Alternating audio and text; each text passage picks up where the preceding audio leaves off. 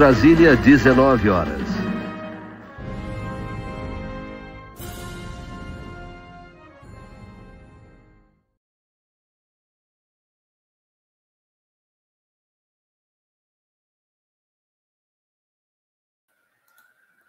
E aí, tudo bem? Como vão? Boa noite, Brasil! 24 de abril de 2022 de São Paulo. Eu sou Rodrigo, ADM do Splash and Go de BH. Vocês já sabem, Houston, que não está em Dallas, está em BH. O nosso moderador ADM, o call sign dele. E a gente está aqui para conversar com vocês sobre este final de semana, não só sobre essa corrida, mas esse final de semana bastante aí cheio de plot twists e dramas, principalmente se você for ferrarista. O que aconteceu na Imola? A gente tinha falado várias vezes aqui o que será, o que seria uma vitória da Ferrari em Imola e aí, ao melhor estilo tragédia. Nossa senhora, hein? Que decepção. Tudo bem? Alguns recados, claro.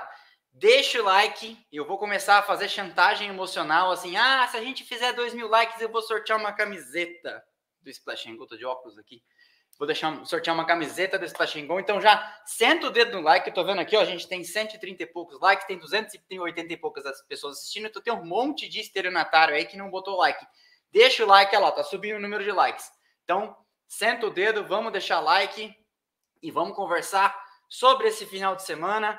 Mais algumas coisas para contar para vocês. Assim, é, fiz esse novo lote de camisetas, respondi lá no episódio do meu aniversário na sexta-feira que futuramente eu vou vender sim, pretendo, não já, mas vou fazer sim em algum momento e que eu espero que você, queria saber de vocês aqui na caixa de comentários se vocês gostaram mais dessa ou da no esquema azul bebê, mas eu vou começar a vender isso em algum momento. E se precisar fazer chantagem emocional para bater 2 mil likes, falar assim, ah, porque agora só quando eu fizer 2 mil likes que eu vou sortear a camiseta, vai ser uma arma que eu vou aplicar contra vocês quando a gente não tiver com o número autossuficiente de likes. Esse negócio chato de ficar pedindo like, eu explico sempre, é pro algoritmo entender que vocês gostaram do vídeo. Não adianta você ficar mandando só good vibes, os que mandam, né? Tem os que não mandam nem good vibes, ficar mandando good vibes, falar, ah, porque eu adoro and Go, porque o único jeito do YouTube saber disso é você apertando o bendito do botão. Então, mais uns recados. Terça... Ah, uma pessoa falou assim: é porque você fica demorando para falar da corrida, fica falando da semana. Não, na verdade é que eu tenho bastante assunto. Na terça-feira, episódio normal, vou fazer um episódio, já está pronto, na verdade, amanhã ele vai ao ar em Premiere para os nossos assinantes. Assinantes que vocês sabem, hoje vão saber quem ficou com o Porsche da Brick Hub, que está aqui, é pesado. 1.400 e poucas peças vou mandar para o correio da pessoa, eu já sei quem ganhou. E eu tinha falado que quem fosse assinante até a hora que a gente desse start na transmissão ia concorrer. Fiz o sorteio imediatamente antes. Eu já sei quem ganhou, eu já sei quem é o Felizardo e vou mandar uma mensagem. Aí vou anunciar até agora aqui no final da live. E é claro que eu vou anunciar no final da live, igual o João Kleber, para vocês ficarem assistindo. Mas vamos lá, vamos conversar sobre esse final de semana e eu vou tentar ir economizando minha garganta aí, porque quem estava aqui na live passada viu, né? Que o Gogó foi ficando foi ficando desgastado, 368 pessoas online, 276 likes, tá faltando like, hein? Deixem o like, já falei, tem que ser chato. Mas vamos lá. Na quarta-feira, aliás, deixa eu dar um spoiler. O episódio de terça vai ser sobre as grandes diferenças entre a Fórmula 1 e a Fórmula Indy. Eu já devia ter feito esse episódio lá atrás, quando eu falei de como a Fórmula 1 funciona, como o dinheiro é dividido, né, de onde veio o nome, etc. Eu devia ter feito um episódio lá atrás, mas aí, coisas da vida, não deu tempo, fui, fui seguindo a vida e fiz, e vai ao ar terça-feira um episódio sobre as diferenças entre a Fórmula 1 e a Fórmula Indy. Eu acho bem interessante colocar as coisas em paralelo, porque todo mundo fala, ah, porque a Fórmula 1, os carros tinham que sido igual, ser todos iguais, igual os da Indy, etc e tal, aquela coisa. Então, é importante a gente conversar sobre isso, vocês entenderem por que, que não são? Né? O que, que difere? O que, que faz uma ir por um caminho tão diferente do da outra? E por que, que no fim, se você for analisar, são dois casos de sucesso, mas que são seguem caminhos paralelos e caminhos paralelos, pelo menos em tese, pelo menos em teoria, nunca se encontram. Na terça, na quarta-feira, desculpa, na quarta-feira tem um pequenas grandes histórias. É a primeira vez que eu vou contar uma pequena grande história que envolve esse que vos fala. Uma história envolvendo automobilismo que acabou me, me engolindo e me levando para dentro. É, domingo eu vou fazer um episódio especial sobre o Ayrton Senna, porque domingo que vem, dia 1 de maio, aniversário de morte do Ayrton Senna, então vamos tentar é, celebrar a vida em vez de ficar falando de coisa triste e fazer um, um episódio bacana sobre o Senna. Estou é, preparando já, vou gravar essa semana. Beleza? Então, deixa o like, que é de graça. Eu estou aqui trabalhando para você às 19 horas de um domingo, quando você está aí esperando para depois que eu acabar começar o Topa Tudo por Dinheiro. Nós temos 347 likes, 422 assistindo, então ainda tem um déficit. E vamos começar. Primeira coisa, quem já está acostumado a vir aqui já sabe, eu faço sempre uma passada de régua no final de semana, e eu até notei aqui uma estratégia de pit stops para eu tomar minha água. Derramei água aqui. Contando de hoje, vamos fazer um bolão. Em que live que eu vou derramar, derramar um copo inteiro de água aqui na mesa, tá bom? Quem me conhece sabe que isso vai acontecer. Não é uma questão de se, é uma questão de quando, ok? Passando a régua na semana, então, a primeira coisa que a gente tem que falar é da Haas. A Haas está na mira dos rivais. Eu já tinha comentado isso com vocês em episódios menores, na quinta e na sexta, mas a Haas está na mira dos rivais. Por quê? Todo mundo sabe, não é segredo para ninguém que as equipes na Fórmula 1 só começam a olhar para o que as rivais estão fazendo quando as rivais começam a incomodar, quando as rivais começam a andar bem, quando aquilo começa a despertar ali incômodo. Enquanto a Haas estava andando em última, ninguém ligava para o que a Haas fazia, ninguém se importava com ela. Essa é, a, essa é a grande verdade, né? Mas a Haas acabou fazendo um bom trabalho, passando o ano todo de 2021 trabalhando no carro de 2022, né? Todo mundo sabia disso já. Ela não trouxe nenhuma peça nova ela trouxe no máximo kits. Vocês sabem qual é a diferença de é, updates e de kits, né? Os updates são coisas novas. Os kits são assim, evidentemente que as asas usadas no carro em Mônaco não são as mesmas de Monza. Então o carro é diferente, mas aquilo não é novo. Aquilo já estava concebido. A equipe já traz kits para pistas de pouco downforce, para pistas de muito downforce.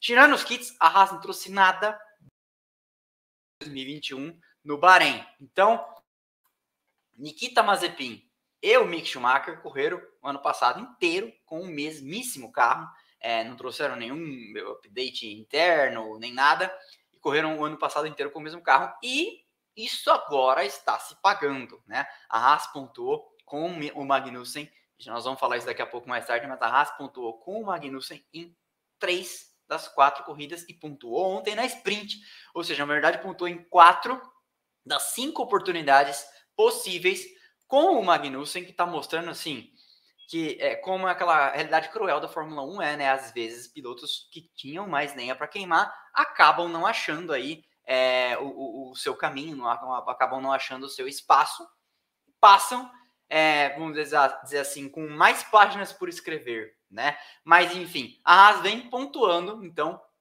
e vem incomodando as outras. E aí as equipes estão algumas equipes, não se sabe exatamente qual, mas eu até indiquei as suspeitas, são três dentre quatro, é, Aston Martin, Mercedes, McLaren e Williams, três dessas quatro, não se sabe exatamente quais, possivelmente até as três amando da quarta, que é a Mercedes, que é quem fornece motor para todo mundo, e tem ali um capital, uma barganha, um peso político relevante em cima delas, né?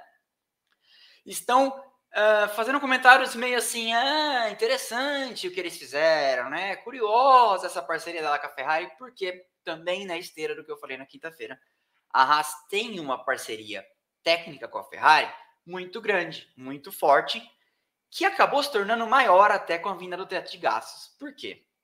Com a vinda do teto de gastos, a Ferrari, que tinha um orçamento gigantesco, que só perdia em orçamento possivelmente para a Mercedes, às vezes, nem sempre, né?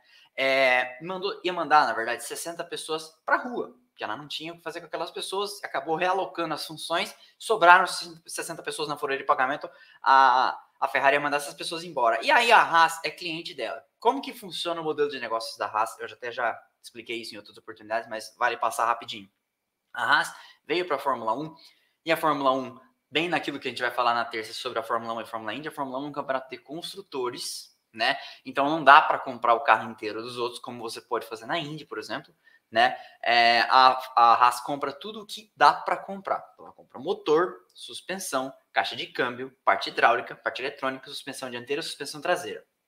O resto Side pods, asa dianteira, asa traseira, o próprio monocoque, todo o empacotamento, tudo que tem dentro do carro da Haas é, é, tem peças da Ferrari, mas quem acomoda, quem decide como vai ser de acordo com o desenho aerodinâmico que ela compra da Dallara, que a Dallara não é uma competidora da Fórmula 1, então dela a Haas pode comprar as coisas, entendeu? Dallara que também faz os carros da Indy, mas claro, são coisas totalmente distintas. A Haas tem então uma sede na Carolina do Norte, uma sede na Inglaterra e compra as peças da Dallara, que fica na Itália né? E aí o que, que acontece então? A Haas tem uma parceria muito próxima e com essas 60 pessoas sendo mandadas embora, a Ferrari criou uma Haas Division para a Haas, que a Haas paga, etc e tal, dentro do terreno da fábrica em Maranello. As pessoas é, chegam na mesma fábrica, cada uma vai para um lado, essa é a defesa da Haas, pelo menos da Ferrari, mas uh, essas pessoas uh, trabalham lá e. E, o, o Houston, só uma coisa, todo mundo me ouve, né? Só tô com dúvida aqui com relação ao essa cama. Tá, então tá bom. É, então a Haas tem esse esquema aí meio, meio, vamos dizer, cinza com a Ferrari. E as equipes grandes, é, principalmente, estão incomodadas aí, principalmente equipes que gastam muito mais dinheiro, como a Aston Martin né, e a McLaren e a própria Mercedes. Não estou acusando, mas são algumas das suspeitas, além da Williams, né? De estar tá aí torcendo o nariz e pensando em pedir para a FIA dar uma olhada melhor nessa, nessa parceria, nessa relação que pode ser aí meio estranha aos olhos de alguns. Então, a Haas está na mira das rivais. Isso é uma questão muito importante que eu acho que ainda vai dar o que falar. Deu o que falar no começo de 2016, quando a Haas veio. Aí, eles acabaram tendo um ano bom em 2017, 2018, mas depois despencaram na ordem aí, né? Caíram lá para trás em 2019, 2020 e 2021. Ninguém ligou mais para eles, agora eles voltaram a incomodar. Esse assunto volta a volta a borbulhar aí e vai dar o que falar ao longo do ano. Segundo tema, Carlos Sainz de contrato renovado. Já estava no meu roteiro para falar, porque a grande discussão era: será que a Ferrari vai dar um contrato de um ano ou será que a Ferrari vai dar um contrato de dois anos para ele? Por quê? Parece, especula-se, falava-se que o Carlos Sainz, isso na imprensa europeia, o Carlos Sainz queria um contrato de dois anos, naturalmente, e a Ferrari só queria dar um contrato de um. Ah lá, Valtteri Bottas, não sei, se, não sei se vocês sabem que quando o Bottas entrou para substituir o Rosberg na Mercedes, a ele foram dados contratos de sempre de um ano. Ele entrou no final de 2016 para começar 2017. 2017 ele tinha um ano, 2018 ele tinha um ano, 19, 20, 21, sempre contratos de um ano. É, e a, a Ferrari estava, dizem, querendo fazer isso com o Sainz. Só que também não sei até onde essa especulação era verdadeira, porque alguns patrocinadores de peso espanhóis vêm fazendo acordos de longo prazo com a Ferrari, como por exemplo a Estrela Galícia, aquela cerveja, como por exemplo o Banco Santander. Né? É, não tenho patrocínio para falar esses nomes, mas adoraria. Tô brincando. É, então, assim, muita gente também já estava falando assim, ah, até onde essa especulação é verdade, é só uma questão de que o contrato não deu certo, porque é, essas marcas que chegam juntas e até pegando o gancho, fiz um episódio essa semana sobre pagantes, né, sobre pilotos pagantes, essas marcas que vêm juntas por causa do piloto espanhol para correr na para é, adesivar e, e, patrocinar o carro da Ferrari, elas não são tontas, né? Elas não vão fazer um acordo de cinco anos com a Ferrari. Quando a Ferrari tem um piloto espanhol para fazer todas as ativações de marketing que vão ser importantes para essas empresas espanholas, e aí a Ferrari pega e fala: é, mas eu não quis mais ficar com o piloto espanhol. Isso tudo é muito bem conversado, né? É, como, por exemplo, o Santander já patrocinou a Ferrari, inclusive, quando o Alonso corria lá, e foi embora quando o Alonso foi embora, né? Então, tem essas questões que são conversadas num nível, no andar de cima, é, e muitas delas a gente nunca vai saber. De qualquer forma, a, a, especulação era essa: um contrato de um ano, um contrato de dois anos. O, o Sainz claramente gostaria de um contrato de dois anos, que acabou conseguindo. E muito disso se especulava porque será que o Mick Schumacher poderia ser o próximo piloto, né? Ele é um piloto de academia Ferrari, ele é um piloto que vem aí sendo, uh, como eu vou dizer, cevado, não sei se esse é o termo, ele é um piloto que vem sendo é, criado pela Ferrari, né? Como foi o Felipe Massa lá atrás, como era o Jules Bianchi, como foi o Charles Leclerc, como era o Giovinazzi, ainda é. O Giovinazzi provavelmente vai correr de Hypercars é, da Ferrari a partir do ano que vem, que a Ferrari volta ao Mundial de Endurance com a equipe de fábrica mil grau, carro, super carro, etc. Aliás, esse Mundial de Endurance no ano que vem, eu tô louco para ver. Então, é, especulava-se isso. Será que o Mick Schumacher? Mas o Mick Schumacher também não vem encantando ninguém. Nós vamos até falar disso mais para frente aqui, quando tiver falando, estivermos falando da corrida, né? Mick Schumacher não vem enchendo ninguém de amores, não vem enchendo os olhos do Gunter Steiner, que por sinal daqui a pouco, com a, a Haas indo tão bem, é, veja, já é a quarta oportunidade em cinco, né? na verdade é a, quinta oportunidade em cinco que o Mick Schumacher não pontua uh, por, dá para dizer, erro dele. Porque se ele nem correu na Arábia Saudita, a Haas correu com um carro só, foi por erro dele, né? Ele bateu. Né? Não foi um problema do carro, foi porque ele está forçando demais. E ele está forçando demais repetidas vezes. Mas a gente vai falar isso mais para frente. Continuando, Miami estava e está sob protesto da comunidade local.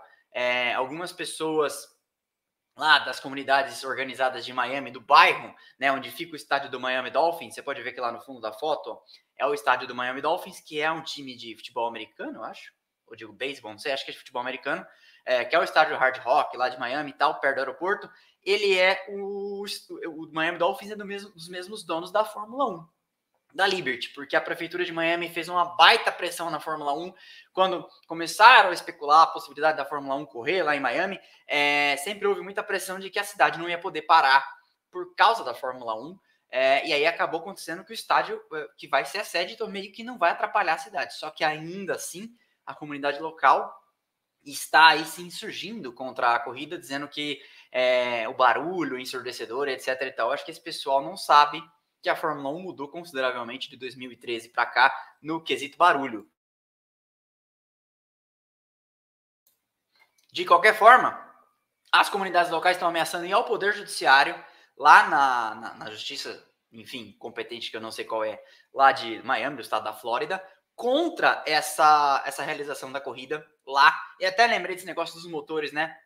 Parece que o pessoal das agências de publicidade que patrocinam a Fórmula 1 aí, somente na cobertura da Band, então não entendeu que o barulho da, da Fórmula 1 já mudou desde 2013 para cá, porque continuam colocando aquele barulho estridente do V8, V10 e V12 é, nas propagandas quando a Fórmula 1 já não tem aquele barulho há muito tempo. Por exemplo, eu não coloco, eu adoro o barulho do V12, né? Mas vocês podem ver que minha, minha, minha vinheta lá não tem. Tem um V12 no finalzinho dessa vinheta de abertura aqui da live, e esse só, embora eu goste mais, mas não tem não tem conexão com a realidade mais, né?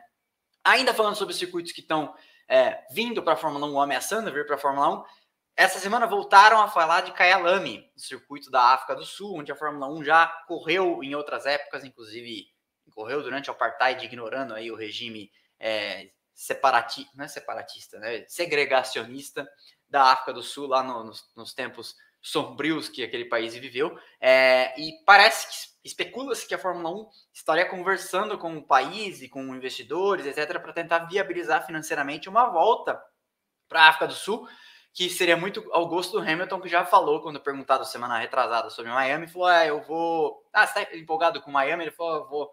Vou ficar empolgado quando a gente for correr na África. Ele gosta de Miami, foi um dos que festejou quando a Fórmula 1 é, foi para Miami mas de qualquer forma ele falou que, que, queria, na verdade, ver a Fórmula 1 correr na África do Sul. Então, tá aí, vocês estão vendo é, seu layout presente do circuito de Kyalami. Não sei se a Fórmula 1 correria nesse layout.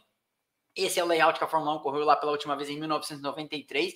Não sei se ele comporta a Fórmula 1 moderna, não sei se ele comporta os requisitos, não sei a extensão da mudança, da reforma, tudo vai ter que ser feito para adequar, né? A gente sempre sabe que os circuitos que adequar, que serviam à Fórmula 1 20 e tantos anos atrás, 30 anos atrás, 30, quase 30 anos atrás, né? A Fórmula 1 correu lá a última vez há, há 29 anos atrás.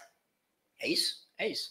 É, não sabemos se, se serve para a estrutura atual, porque as exigências de segurança vêm aumentando, é, enfim. Então não sabemos. Mas, enfim, de qualquer forma, esse, esse é o, esse, esse é o, o panorama, né? É, no final de semana, já chegando na, na em, em Imola, a Alpine trouxe peças novas, trouxe um assoalho novo. Eu consegui pegar aqui uma fotinho com comparativo, ó, esses geradores de vórtices, é, e isso ajuda, sempre ajuda, né? E a gente fica tentando entender o que se passa na cabeça desses engenheiros, né? Porque você vê que a mudança não é tão grande assim, né? É, uma, é um corte diferente, às vezes o corte é mais para trás, etc e tal. Mas é, o fato é que tem aí um comparativo do novo com o velho assoalho que a, que a Alpine usou. Quem também, deixa eu ver como é que tá os likes aqui. 513 likes, 685 pessoas assistindo. Porra, gente, deixa o like, já falei.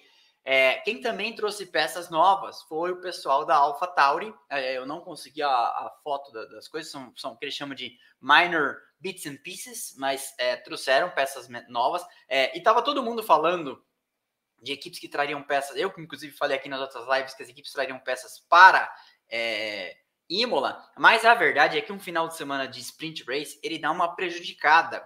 Quando você traz peças novas, ele dá uma prejudicada em você assimilar, porque assimilar, claro, né, tem que completar a frase, assimilar o que essas peças novas geram. Por quê? Porque tendo só uma sessão livre, você não tem muito tempo de pista para fazer experimentações, para colocar um carro no setup, porque você já tem que pensar no setup, porque a classificação já é na tarde da sexta-feira né? Então, e, e no treino livre da, do sábado de manhã, você já tem a sprint na segunda parte. Depois que começa a sprint, é regime de parque fechado. Então a experimentação ela é bastante limitada, né? Para as equipes andarem com programas diferentes, várias cargas de combustível, ver, comparar um carro com outro, etc. Então é provável que a gente veja mais coisas aparecendo. Eu acho difícil em Miami, porque pista nova, ninguém, ninguém tem referência de Miami. Imagina, você traz uma asa dianteira nova e seu carro vai super bem em Miami, quando na verdade isso pode ser só uma característica do circuito que ninguém tem a referência e serviu muito bem a você, né? Que é a grande preocupação, por exemplo, da McLaren, né? A McLaren está preocupada que esse salto que ela teve de performance, até onde isso é um salto de performance, que ela está entendendo de fato melhor o carro, e até onde Melbourne e Imola eram pistas só que serviam melhor, as características encaixavam melhor as características da, da da McLaren carro, né? Então, isso, isso, é uma, isso é uma questão que paira. Provavelmente a gente vai ver o pessoal trazendo mais peças para Barcelona, que é uma pista por excelência, onde todo mundo tem. É, tô vendo uma pergunta aqui, deixa eu acabar aqui, que tem um superchat do Igor Valério. É uma pista por excelência, onde todo mundo tem é, muita referência, porque, primeiro que todo mundo acha, é, Barcelona a pista ideal para testes, porque Barcelona tem uma reta longa, tem curvas de baixa, tem curvas de média, curvas de alta, você consegue fazer e curvas de, de alta com longo raio constante, que você consegue medir pressão aerodinâmica, etc. Então, apesar de ser uma pista super chata, vamos ver se esse ano o pacote novo aerodinâmico ajuda, mas essa é uma pista bem chata, inclusive de andar no simulador, é, é uma pista considerada a, a ideal e o campo de provas perfeito para você medir performance. Eu dou superchat do Igor Valério. Kyalami é grau 2 da FIA, em tese não receberia a Fórmula 1, mas vindo de quem certificou a pista da Arábia Saudita vai saber. Exatamente. Irônico isso, né? Vindo de quem certificou a pista da Arábia Saudita. Então, para você ver como mudaram, inclusive, os requisitos de segurança. Essa pista que recebeu a Fórmula 1 em 92, 93, acho que era só isso, né? Porque em 91 não recebeu. Foi um contrato de dois anos só. É, não, hoje não, não, não se adequa mais à, à Fórmula 1, porque a Fórmula 1 mudou como, como, como requisitos de, com, no que se refere a requisitos de segurança. Prosseguindo, mais uma pista sobre especulação. Eu já devia ter juntado, feito um capítulo só sobre especulação. Mônaco, dizem alguns, dizem alguns, eu não vou, não vou falar que está, ameaçada de ficar fora do calendário. O contrato de Mônaco está perto de terminar e aí começam aquelas especulações. Eu acho que muito disso é jogo de cena da própria Liberty para dar uma mexida nos seus modelos de negócio, nas suas receitas. Na verdade, seu modelo de negócio não, seu modelo de receitas. Por quê? Todas as pistas pagam para estar tá na, na Fórmula 1. É basicamente um show. Vamos pensar, vamos imaginar que é, a pista é o palco, a Fórmula 1 é a banda. É basicamente isso, né? A Liberty é o empresário do, da banda e que traz os artistas, os artistas que sobem no palco são as equipes. Mais ou menos essa, essa é a analogia. Então, o dono do palco, ele tem que, primeiro, adequar o circuito, né? Às vezes o dono do palco está alugando o palco, porque o palco pode ser ainda da, da prefeitura do lugar, como aqui em São Paulo, né? E o promotor é o, é o dono do palco. Então, é, é, o promotor é o promotor, enfim. E aí o que acontece? Você tem que ter uma pista adequada, igual falamos aqui de KLM, você tem que ter uma pista padrão FIA, é certificada para a Fórmula 1, e por exemplo, os requisitos da Fórmula 1 são tão, completamente diferentes da MotoGP, né? Tem pista que serve para a Fórmula 1 e não serve para a MotoGP, tem pista que serve para a MotoGP e não serve para a Fórmula 1. Então você tem que ter uma pista adequada para a Fórmula 1. Que vamos combinar que se Mônaco chegasse hoje, já não passava, né? Mônaco só tá lá porque sempre esteve, né? essa é a verdade. Ninguém homologaria Mônaco. É, como diria Nelson Piquet uma vez numa metáfora, falou que, que andar de Fórmula 1 em Mônaco é igual correr de bicicleta na, na sala, né? É, é mais ou menos isso mesmo. É, Mônaco já não seria homologada. Segundo, que Mônaco não paga. É a única pista que não paga e nunca pagou. nunca, pode ser que tenha pago um dia, mas nunca que eu tenha conhecimento, pagou para estar no circo. Por quê?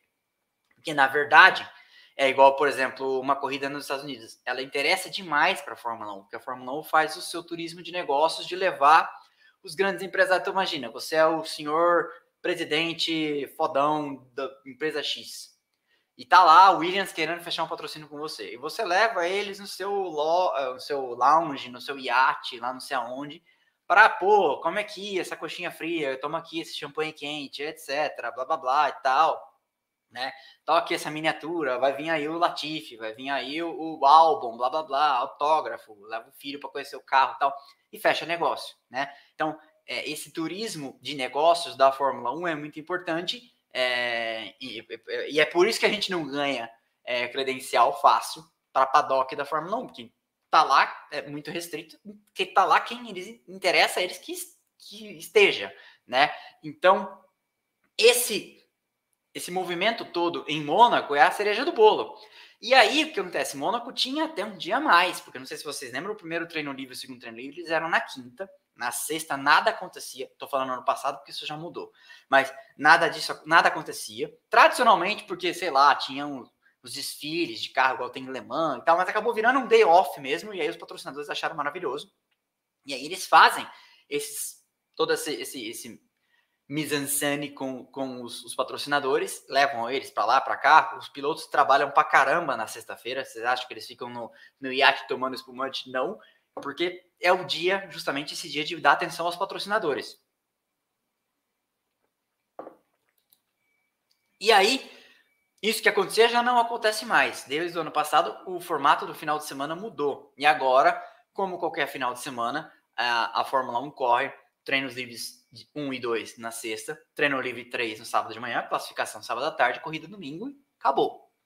Então, e até porque a Fórmula 1 teve que fazer algumas concessões para trazer algumas pistas, como por exemplo, você pode ter certeza que Imola não paga muito para estar, tá, Interlagos não paga muito para estar, tá, Interlagos comparada, por exemplo, com Gidá, você pode ter certeza, certeza que paga pouco, mas aí tem aquela questão que o Brasil é um mercado importante, é o maior mercado da Fórmula 1 em números absolutos, né? Então é o maior país que assiste Fórmula 1 bastante, né? Por isso que você quer ver se o, o Brasil perder, perder pontos e perder peso na Fórmula 1, mas só a Fórmula 1 não dá muito certo nos Estados Unidos, que tem uma população maior que a do Brasil, e que qualquer coisa lá, com o dólar favorável e etc., qualquer coisa lá sempre vai interessar muito mais do que aqui, né?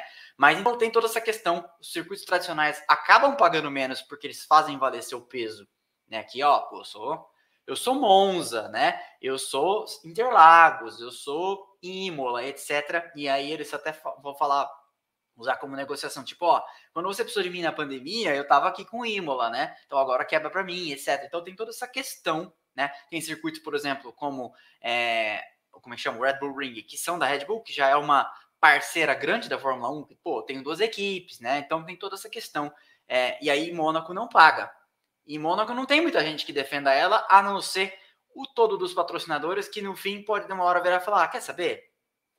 Vamos fazer uma corrida em outro lugar de repente Miami, se der muito certo, pode substituir Mônaco no, sabe, assim, no, no, no coração dos patrocinadores. Eu não estou dizendo de jeito nenhum que Mônaco um dia vai ser substituído pela, pelo Charme. O seu Charme vai ser substituído por Miami. Isso nunca vai acontecer, né? Mas enfim, essa é a questão, tá? Então, essa essa é, essa toda a história. Luiz Eduardo Guida Valmonte, como equilibrar seguros tradicionais, expansão de mercado da Fórmula 1 e um calendário que só cresce? Então, eu acho que o calendário vai ter que parar de crescer, Luiz Eduardo, em algum momento, né? Essa é a verdade. Eu acho que em 23 corridas nós estamos no limite, é, porque você veja a situação do frete na Austrália, que deu uma, deu uma engasgadinha lá e três equipes ameaçaram de, de, de simplesmente não poder participar do final de semana porque iam ficar sem equipamento, né?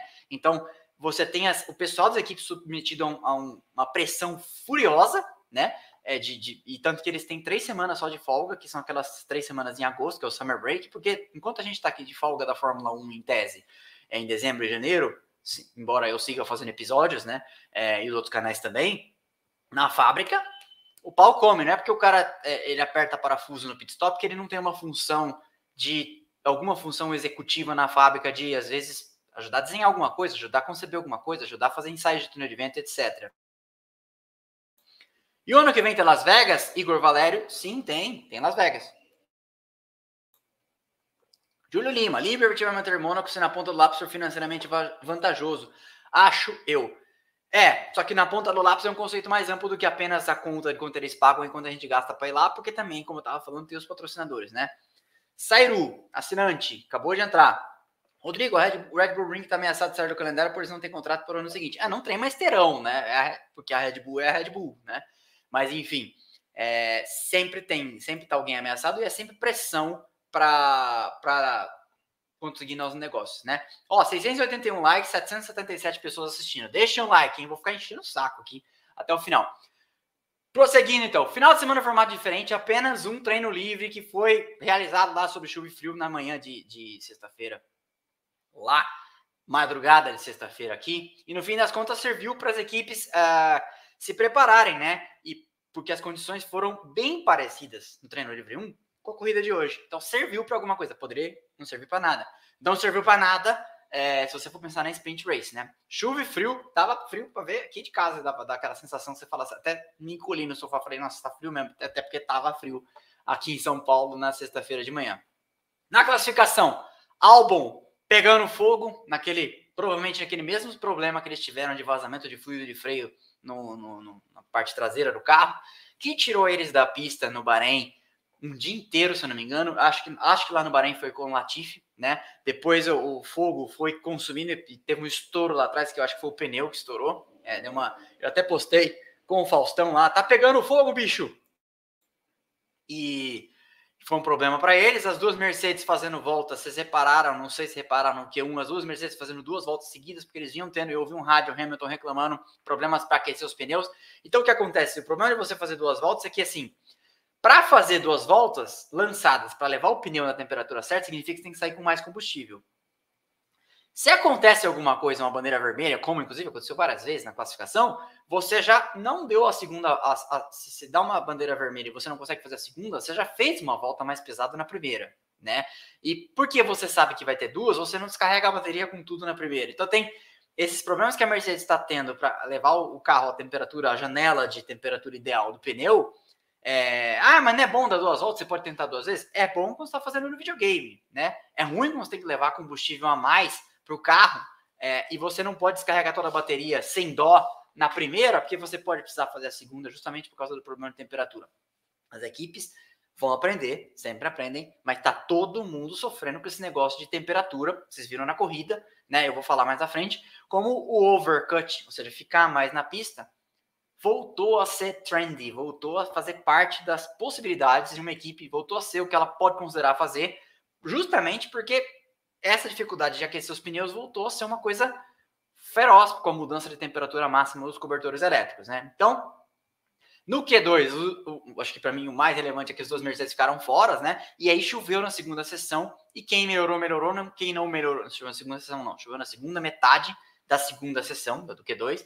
Quem melhorou, melhorou, quem não melhorou, não melhorou mais, não melhoraria mais e o Vettel ficou na pista fazendo voltas que Vettel teve problemas é, desde do, do, da pré-temporada para andar. O Vettel foi um dos que menos andou. Na Austrália, o Vettel teve problemas. As duas primeiras, o Vettel, acho que no total, no final de semana na Austrália, ele completou 48 voltas. É, isso é horrível, né?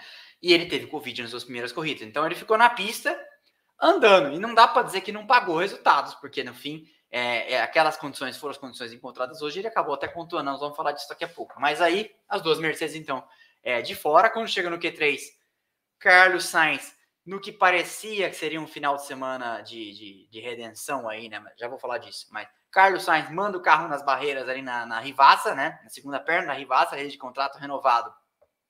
Está claramente pressionado, porque é impressionante. Ele tem feito voltas boas é, no treino livre. Eu vi ele fazendo voltas boas. E até, até comentei com a minha namorada. Falei, é isso que destrói psicologicamente o cara, né? O cara faz uma volta boa. O Leclerc vem vindo um, um 500 metros atrás e mete meio décimo que seja nem, é até pior. Quando o cara bota dois décimos você fala, nossa, tem que fazer alguma coisa. quando o cara bota meio décimo você, você fala, meu.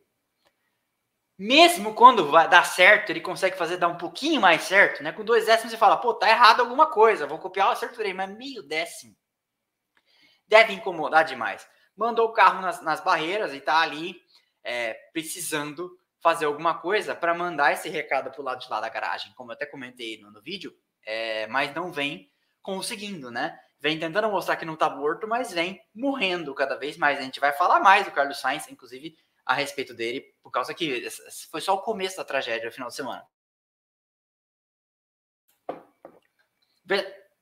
Superchat. Júlio Santos. Acredito que parte da culpa do carrossel da Fórmula 1 são as pistas obsoletas. Infelizmente, as pistas tradicionais precisam de uma modernização pensada nas ultrapassagens.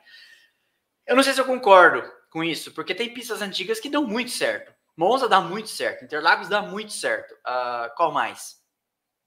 Uh, pista antiga que dá muito certo. Silverstone dá muito certo. Certo que pista Silverstone foi remodelada. Mas tem muita pista que dá muito certo. Até de uns tempos para cá, até um Ring voltou a ser uma pista é, que, que, tinha alguma coisa. Então, em parte sim, mas também em parte ninguém quer correr naqueles autódromos suntuosos do Herman Tilke com uma reta que tem 22 metros de largura, sabe? Putz, aquilo, aquilo é bem chato. Então, como o, o, alguém comentou antes, a gente tem que fazer um mix cuidadoso aí de, de mix de pistas novas com pistas velhas, etc. E crescimento ou não do, do, do calendário, né?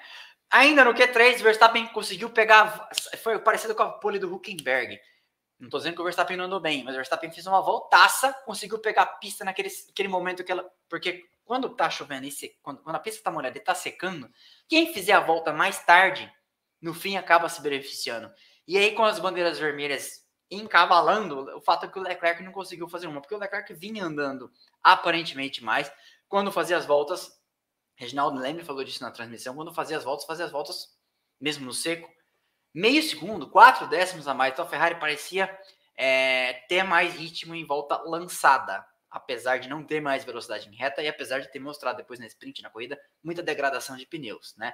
Mas a Verstappen conseguiu aquele momento certo, preciso, piloto bom é assim, tem uma chance, é nessa chance que vai conseguir. Porque a grande dificuldade é justamente você conseguir acertar a volta no momento certo, na temperatura certa, não errar como muitos erraram, né?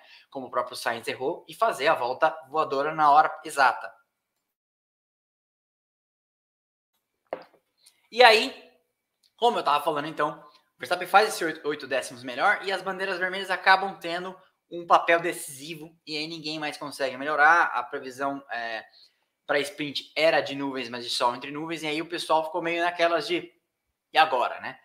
Na sprint, já falando, Boa largada do Leclerc, aí o Verstappen se larga mal, Magnussen se segura em quarto, Joe e Gasly se acham na, num choque meio de é incidente de corrida, né? Lá na Piratela, lá em cima, depois da, da curva Tosa. Eu gosto de Imola, acho Imola uma pista bem bacana, quero muito conhecer.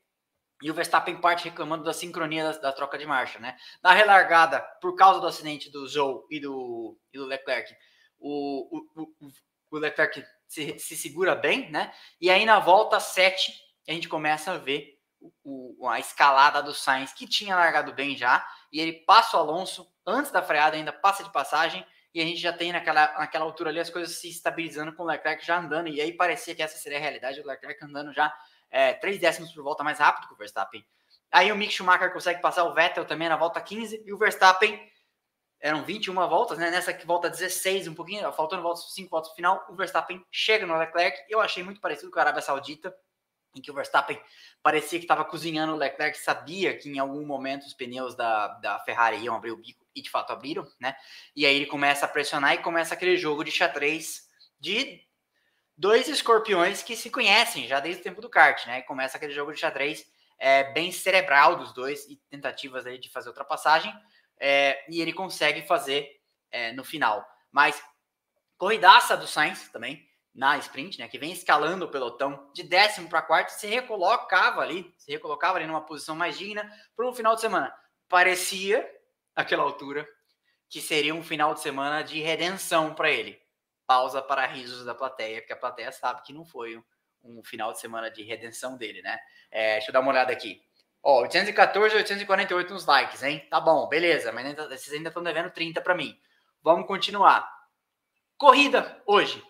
Duas horas antes da largada, chuva e largada com vários trechos de, de pista molhada ali, né? E vários trechos já com, tri, com trilho. Então, essa condição de pista horrorosa, né, para o piloto, porque você tem trechos com, com trilho formado, trechos que o trilho não está formado, isso vai depender da boa vontade da drenagem. Tem lugar que a drenagem é melhor, tem lugar que não é né? Tem lugar que choveu mais do que nos outros lugares. O circuito, lembremos, é sempre o tamanho de uma fazenda, né? Então chove mais do que em algum lugar, é, um lugar do que no outro. Todo mundo larga de intermediários.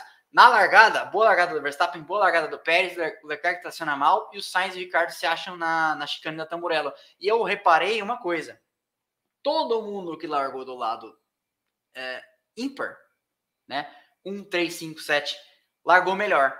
Você pode reparar que Leclerc e a turma que largou lado de cá perdeu posições. Né? É, isso foi, uma, foi bem claro isso acontecendo. É, e, e aí, quando o Sainz e o Ricardo se acharam, seguia ali o inferno astral do Carlos Sainz, que puxa vida, né?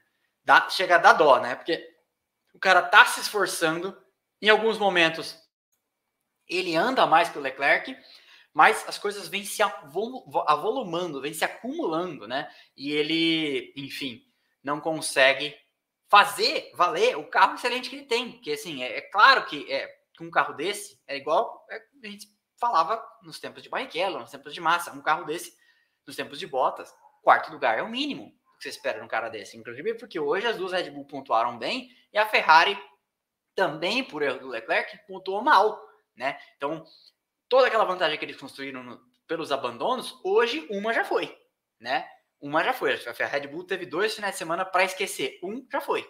A Ferrari conseguiu enfiar é, no, no, no, lixo aí um, do, um, dos finais de semana de vantagem, um dos, um dos strikes, um dos match points que ela tinha conseguiu prosseguir na corrida. É, o Alonso na volta 7 aparece aquele buraco no side pod. A gente já teve sorte de ver isso, tá? Tá mostrando aqui, ó. Que o Hamilton tava bem ultrapassando ele, né? Então voou a cobertura do side pod ali. Então foi contato, não foi nada. É, foi simplesmente peça, problema, que inclusive ela já tinha, a Alpine já tinha experimentado isso na, na pré-temporada no Bahrein.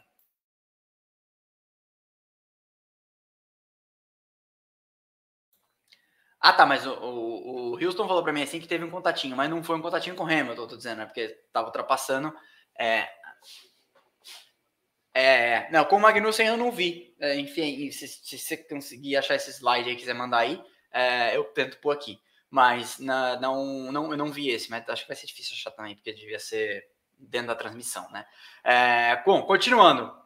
Na volta 13, grande briga do Russell com o Magnussen desse de que estávamos falando agora, e o Russell foi juntinho, aliás, o, o Russell foi juntinho com ele, mas foi meio juninho na, na primeira tentativa, quando ele deixa meio que para frear, como eu gostava de dizer, Galvão Bueno, né? Para lá do Deus me livre, e aí acaba se colocando numa posição que ele, tra ele traciona mal e tangencia mal ó, a segunda perna da variante e acaba sendo ultrapassado pelo, pelo Magnussen, que devolve, outra, né, devolve ele a manobra e, e, assume de novo a posição, e aí depois ele se redime quando ele faz uma ultrapassagem num lugar que ninguém estava ultrapassando, que é a variante alta, lá onde seria palco da besteira do Leclerc mais tarde.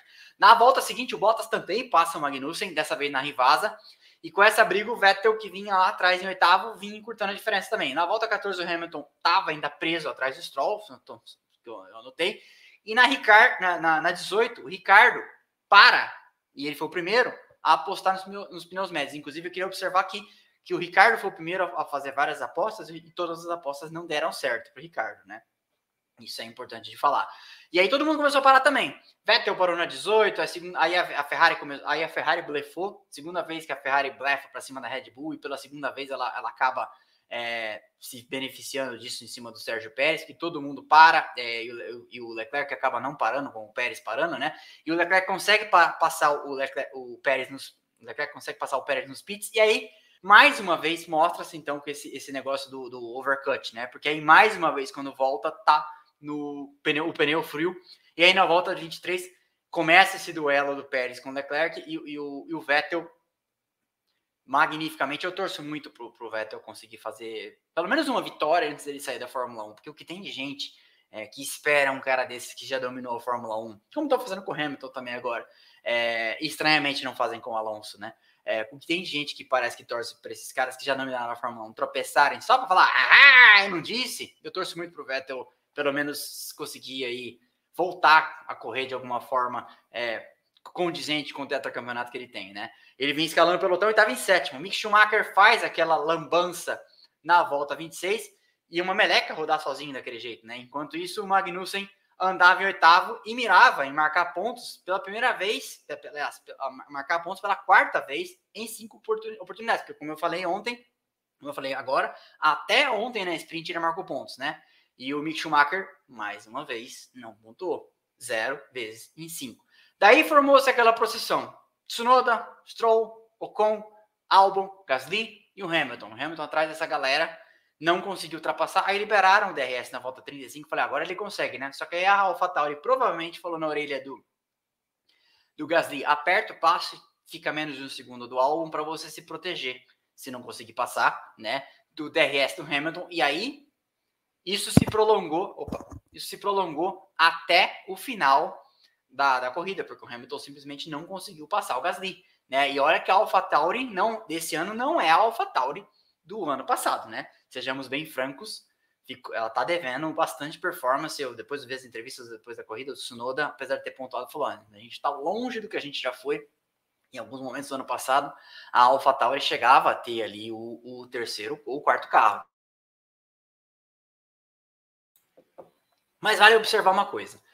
Ficou bem claro para mim, isso não dá para discutir, que, ou acho que, né, discutir sempre dá, mas acho que não dá para pôr o caso em pé, de que tá mais fácil seguir, né? A gente viu esse monte de carros andando um na cola do outro, a corrida toda não conseguiram passar, até como comentou é, um, o, o superchat aqui, é mais difícil passar em Imola do que em outros lugares, mas os caras conseguem se seguir, né? Eu acho que a prova final vai ser em Barcelona, com aquelas longas curvas de, de, de alta velocidade, média velocidade, mas acho que tá claro, porque ninguém teve grandes problemas de falar, ah, putz, eu vou ter que deixar esse cara ir um pouco embora porque tá acabando com os pneus.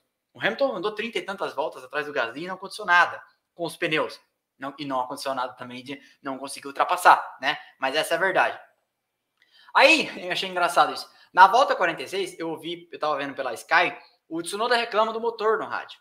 E aí, ainda assim, ele vai lá, abre o DRS e vai para cima do, do Magnussen, né? Na, e aí, na volta 47, o Leclerc começa a reclamar dos traseiros e a, e a, e a, Red, e a Red Bull avisa, né? Ó, o Leclerc tá com problema traseiro. E aí, a, também na Sky, eles falaram: ó, a, Ferrari deu várias instruções para o Leclerc mexer na distribuição de frenagem e, mexer no freio motor, na, no, na recuperação de energia do MGUK, para ajudar ele a tentar controlar um pouco do, da tendência do carro a sair de traseira com é, os pneus acabando. Aí o Tsunoda passa o Magnussen, então, na volta 48, rouba essa oitava posição e o Vettel, virando meio segundo por volta mais rápido, começou a ficar em range. Desculpa, o Tsunoda, virando meio segundo mais rápido, começou a ficar em range para o Tsunoda chegar nele. Né? O Vettel começou, a, é, não tinha mais ritmo ali no final.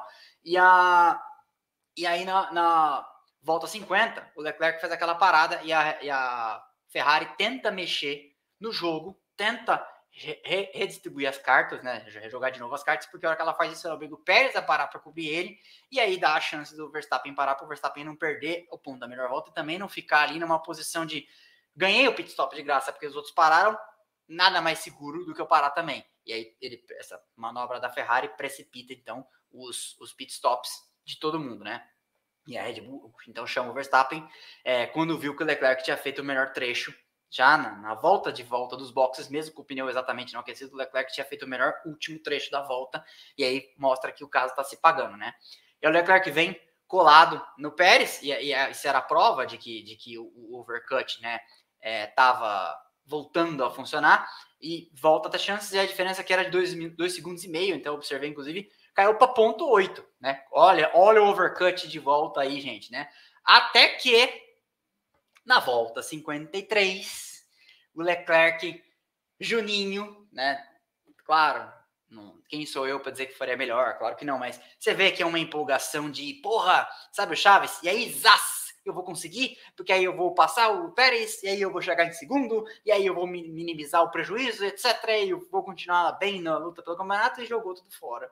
É, um, jogou um terceiro fora, um terceiro tranquilo, parecia. Inclusive, eu achei estranho que a Ferrari chamou ele para os boxes não parecia ter tanto dano. Talvez quisessem dar uma olhada, né? Mas não parecia ter, ser para tudo isso, porque é, o Norris passou, mas era um quarto lugar. Eu falei terceiro, mas era um quarto lugar que acho que dava para levar na maciota ali. Os intervalos eram grandes, não sei se precisava de tudo isso, mas claro, a gente não tem acesso aos dados, a gente não, não sabe o susto que os caras tomaram, né?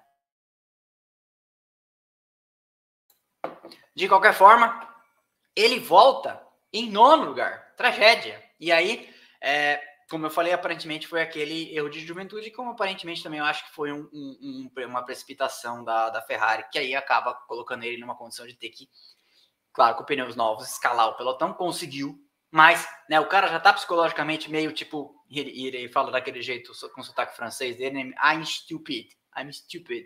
E então, é, já tá psicologicamente abalado, já sabe que fez besteira, né? Quase chegando em mil, hein? 970 pessoas, hein? E ó, 951 likes, beleza, vocês, estão, vocês não estão devendo. Mas vamos lá, vamos ver se a gente chega em mil hoje.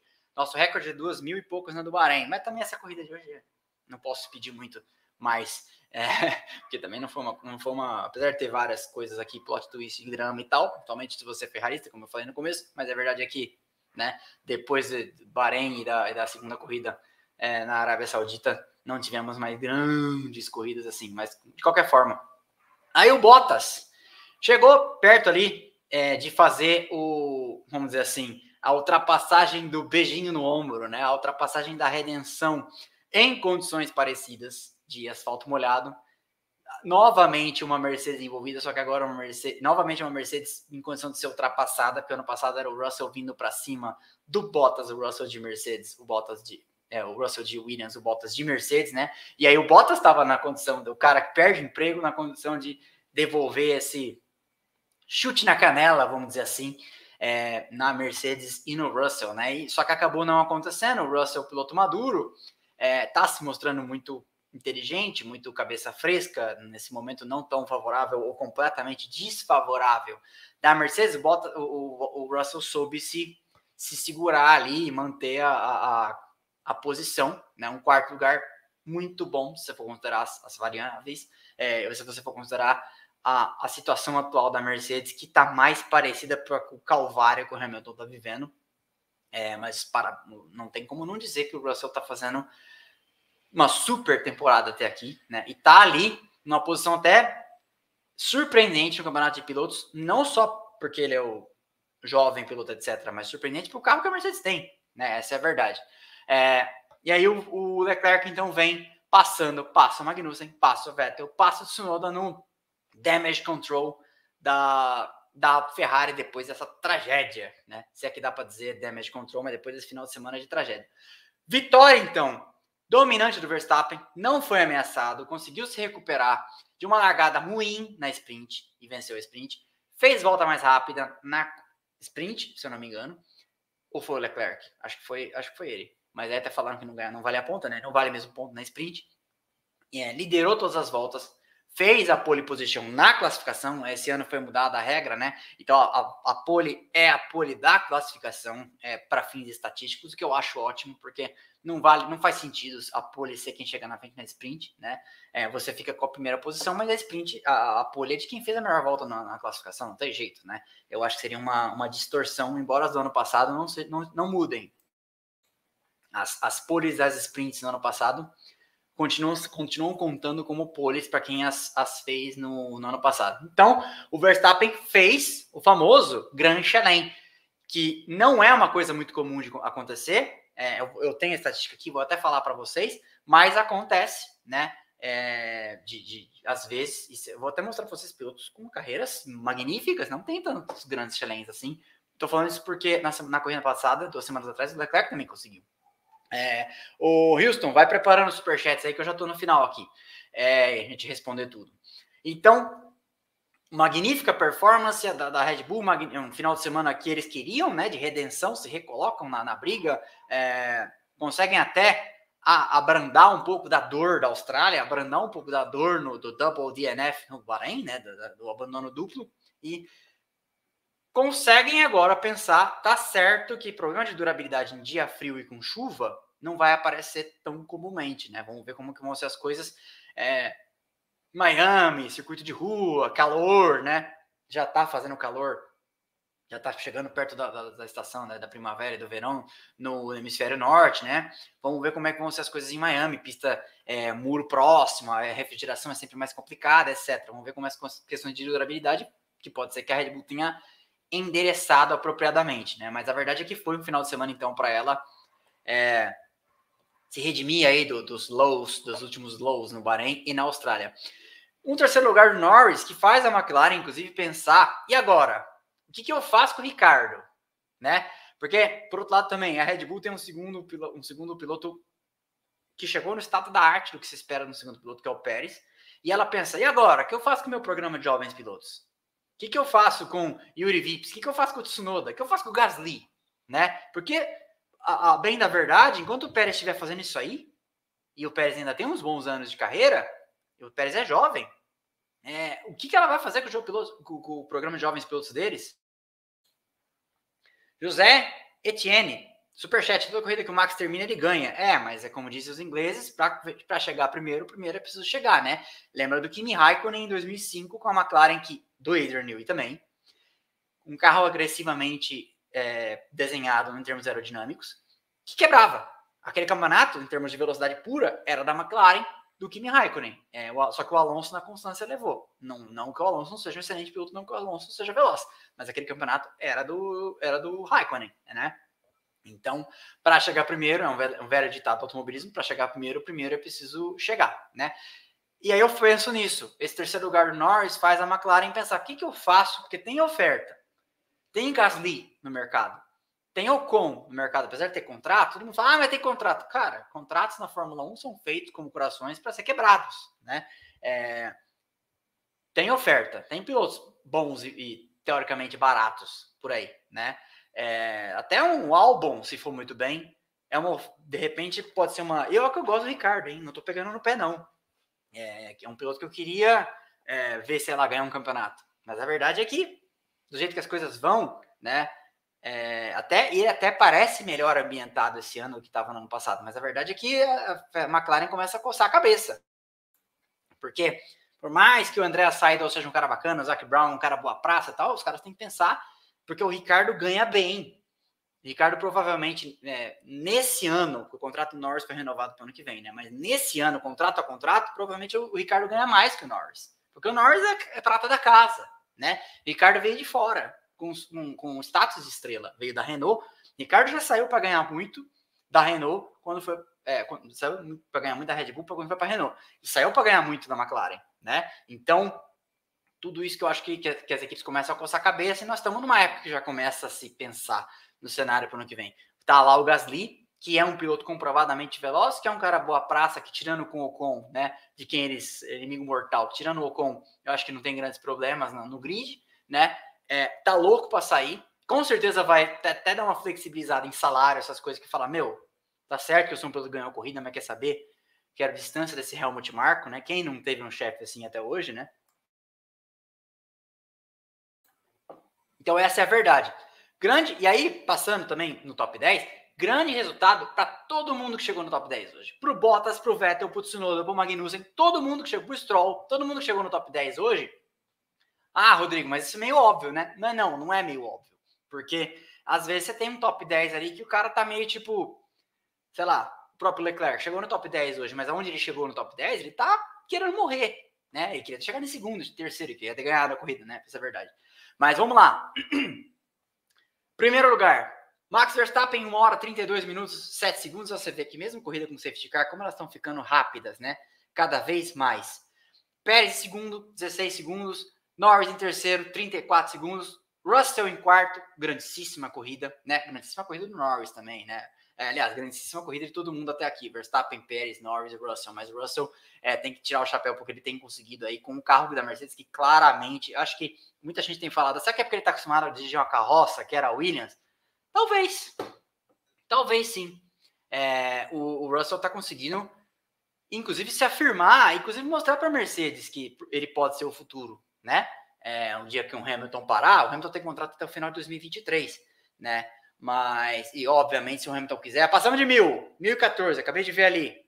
Muito obrigado, hein? Muito obrigado. E nós temos agora, eu não consigo ver quantos likes tem, porque ele só mostra mil. Mas, deixem seu like. Daqui a pouco eu vou anunciar o vencedor, hein? Do, do Porsche 911, que está aqui, cortesia da nossa parceira, a Brick Hub. Mas vamos lá. Leclerc, sexto, tragédia, né? Marca oito pontos quando poderia ter marcado 18 ou 15. Muito ruim. Erro não forçado, como no tênis, né? É, self-inflicted, como dizem os ingleses, é, auto-infligido, né? Chicotada que ele mesmo poderia ter escapado. Tsunoda, sétimo. Gasly no final de semana ruim, né? Tsunoda vem mostrando que quando corre com a cabeça no lugar e quando ele tem velocidade, não dá para negar, o Tsunoda tem velocidade. Eu sempre falei isso. Inclusive no ano passado, quando estava mal, eu falava, não, o Tsunoda tem velocidade, não vamos descartar o Tsunoda tão cedo. E eu acho que por como ele vem com o apoio da Honda, e a Honda cedeu os motores, etc., é, eu acho que, que ele vai ter tempo de amadurecer. Que é aquele tempo que o dinheiro compra. Por exemplo, o Stroll. Se o Stroll, fosse, Stroll não tivesse o dinheiro que tem, lá atrás, em 2016, na Williams, ele teria espirrado no meio do ano. E a Williams teria trazido um piloto reserva, sabe? Então, é, o dinheiro não compra velocidade, mas o dinheiro compra paciência, como, por exemplo, a paciência que a Williams tem com o Latifi, né? Como, a, por exemplo, a paciência que a Haas tem com o Mick Schumacher. Mas a paciência não vai ser tão grande. Por quê? Porque ela tem o Magnussen pontuando nessa altura. Né? Então agora ela pode não ter mais paciência com o Mick Schumacher. Vamos continuar aqui. Vettel, oitavo, né? Marcos pontos. É, o Vettel estreou hoje, né? Essa é a verdade. O Vettel estreou, muita gente fica dando ele como morto. Ele, a primeira vitória do Vettel foi. Ó, Pedro Amorim, novo membro, bem-vindo, hein? Tivemos novos membros, o Houston, me fala que eu saudá-los. Eu tava. O monitor hoje da, do, do, chat tá lá no outro canto, eu não tô vendo tudo. É, Vettel estreou no, no ano hoje, e, e, e, essa, essa é a verdade. Ele, como eu falei, teve Covid, né? E eu vou falar uma coisa que eu falei no Twitter, e é polêmico, mas o pessoal gosta de é, matar. Ó, Guilherme, novo membro, bem-vindo. O pessoal gosta de fazer pouco do Vettel. Na verdade, o pessoal gosta de fazer pouco de qualquer pessoa que não seja Ayrton Senna da Silva. É, existem nada contra Ayrton Senna, é um grandíssimo piloto, gosto muito dele, já cansei de falar isso, assisto corrida dele aqui em casa e tal, mas é, simplesmente não dá para achar que a Fórmula 1 é só o Ayrton Senna e nunca mais, né? Mas, por exemplo, vou falar uma coisa que vai desagradar algumas pessoas, mas tem que ser visto dessa forma. É, e tem que ser pelo menos considerado, por quem acha que eu estou errado, mas tem que ser pelo menos considerado. Monza 2008, vitória do Vettel de Toro Rosso. Lembra disso? Então, aquela performance, pausa dramática, aquela performance é maior do que Mônaco 1974 do Ayrton Senna e de Toleman. É maior. Ele ganhou a corrida, que não foi interrompida. Ele ganhou a corrida contra o grid inteiro. E a corrida em Mônaco, inclusive, dizem que o Senna conseguiu um segundo lugar porque a corrida foi interrompida. Porque ele tinha pegado a zebra. Dá para ver, tem, tem essa imagem. Tinha pegado a zebra com muita força e a suspensão ia quebrar. E quem fala isso é a gente da Toleman, que trabalhava lá. Então, é, tem que ser posto em perspectiva. Eu não gosto, eu não gosto de falar, me falem mal de nenhum campeão que tá indo mal por alguma razão. Sabe? Teve um fulano aí que eu não, me, não pronunciarei o nome, que ficou falando, que nem é meu seguidor, nem nada, não tem nada a ver. Mas tem uma, é uma pessoa que ficou falando que o, o Vettel é o Damon Hill vezes 4. Porra, primeiro que é um desrespeito com o Damon Hill, que é um cara que foi campeão. É, é só isso. E segundo que é um desrespeito com o Vettel, que, que com todo respeito ao Damon Hill, não é o Damon Hill, né? É o, o, o Wilson, devolve a tabela, meu. Tava falando do. do, é, e aí, continuando então. Magnussen, nono, eu tinha achado que o Magnussen tinha ficado em oitavo. Você ia falar alguma coisa, Houston? Não? Tá. É, Magnussen nono, eu tinha achado, acho que por causa de ontem, eu fiquei na cabeça que ele estava em oitavo, então ele ficou em oitavo ontem, marcou um ponto, e com o nono de hoje marca mais dois, três pontos. Meu, isso para Haas é, ó, filé, top tura como diz o pessoal lá em Nice. Stroll, décimo. Então a, a Aston Martin, agora todo mundo marcou ponto é, nesse ano. Né? Então já dá para dizer que o novo regulamento já vem ajudando o novo regulamento, não só desse ano, como do ano passado. Teto de gastos, laço de desempenho, ele já está ajudando, ajudando a juntar o pelotão. Porque o ano passado nós estamos com quatro corridas e todo mundo marcou ponto. Né? É, eu acho que isso, é, isso, isso já é um sinal esparso, meio nebuloso, mas já é um sinal de que as coisas estão melhorando.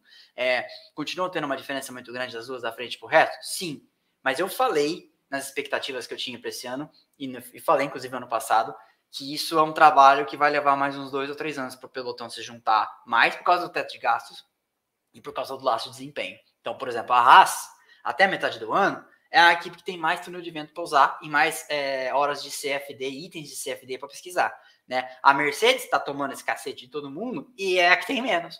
Por quê? Por causa que liderou o campeonato de construtores no ano passado, né? Então a regra é sempre a do, do campeonato do semestre passado, do campeonato de construtores. Décimo primeiro pro álbum aí, ó. Mais uma vez, um, um final de semana sólido, né? talvez ali com um pouquinho de sorte teria até pontuado. É, eu gosto do álbum, eu torço pro álbum, acho que. Eu, na verdade, não torço contra ninguém, é, mas eu acho que é um cara que tem seu valor. Talvez não seja um campeão em potencial, mas é um cara que tem velocidade, fez muita coisa nas, na, nas fórmulas de. nas categorias de base. E aí, ah, e é uma coisa, eu derrubo água aqui, mas vai ser a primeira derrubada de água documentada, tá? Aquelas que vocês ouviram, tipo, ah, destruiu tudo, eu ter que parar a live, etc e tal, me enxugar tal. Essa aqui eu derrubei umas gotas, mas acho que vocês não viram. No começo também derrubei no meu colo. Décimo segundo lugar do Gasly, final de semana meio apagada do Gasly, que passou a corrida inteira segurando o Hamilton, né? Décimo terceiro. Décimo Hamilton, coitado. Final de semana é, para esquecer, ruim. Eu vi perguntas aí, daqui a pouco eu respondo sobre o, sobre o Hamilton, quando eu for responder os superchats eu já respondo. 14 pro Ocon, final de semana ruim da Alpine, né? A Alpine que parece ter velocidade, mas esse midfield, esse grupo do meio aí, da para trás da McLaren, até chegar ali na, na, no fundo do grid, basicamente, porque às vezes a pior é a Aston Martin, às vezes a pior é a Williams, esse, esse pelotão tá bem compacto. Você vê que quem tem um final de semana ruim às vezes, tomba lá para trás, né? Ocon 14, Joe 15, Joe precisava dar uma desencantada, né? A trajetória dele até o Drogovic falou que o Joe chegava mais falou aqui nesse canal na entrevista que me deu inclusive, é, que o Joe chegava mais preparado que o Tsunoda, é verdade. Mas o pro carro que a Alfa Romeo tem, o Bottas chegando em quinto hoje, é, era corrida para tá certo, que tem que amadurecer, que o Bottas é um cara muito mais experiente do que ele, mas era uma corrida para estar tá chegando em décimo ali, né? Fazer mais um pontinho e tal, porque senão começa a parecer que foi que foi sorte, né? Aquele, aquela pontuada na estreia. Latifi, 16, Mick Schumacher, 17, Ricardo, 18, esses foram terminaram, né? Porque o, Alonso não concluiu com aquele abandono no começo, com aquele dano no side pod, e o Sainz é, também não, não, não, não concluiu a corrida aí com aquele infortúnio. Vamos falar do campeonato de pilotos? ah lá, Charles Leclerc ainda lidera o campeonato, 86 pontos, ainda uma vantagem é, bastante considerável, 27 pontos de vantagem. Ainda ele pode não ir para Miami, se ele preferir, fala, não, não gosto de Miami, não, ou não vou na corrida, vou no outlet. É, ainda é uma vantagem decente, porque mesmo que o Verstappen ganhe e faça a menor volta, faça, vai marcar 26 pontos, ele ainda é líder. Então essa é uma vantagem considerável.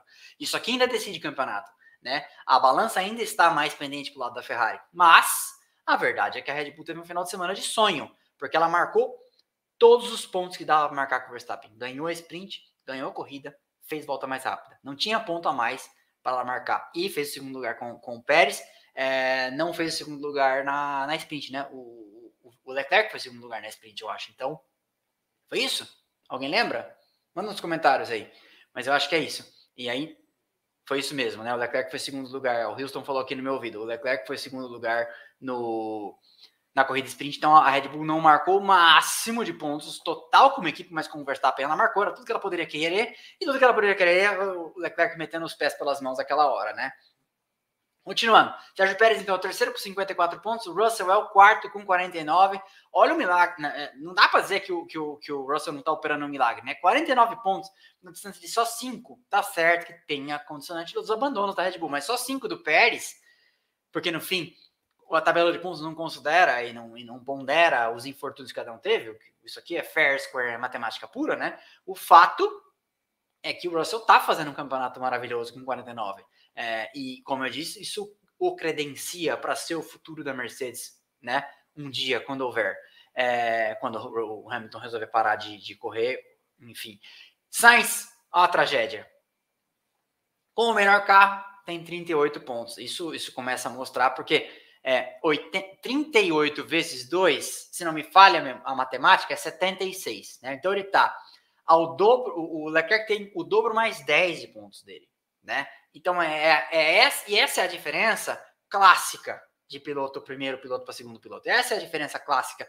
O, no caso, o Verstappen e o Pérez não estão, é, é porque, apesar de tudo, é, além de tudo, eles são uma dupla muito equilibrada, e os abandonos estão meio distribuídos, né? Inclusive porque o Pérez não abandonou na Austrália, o Verstappen sim, né? É, mas tem isso, tem isso para ser considerado. Então, Sainz com 38 está numa posição que ele precisa de um final de semana é, limpo, ele precisa de, de, um final de semana tranquilo, ele precisa ganhar uma corrida, essa é a verdade, né?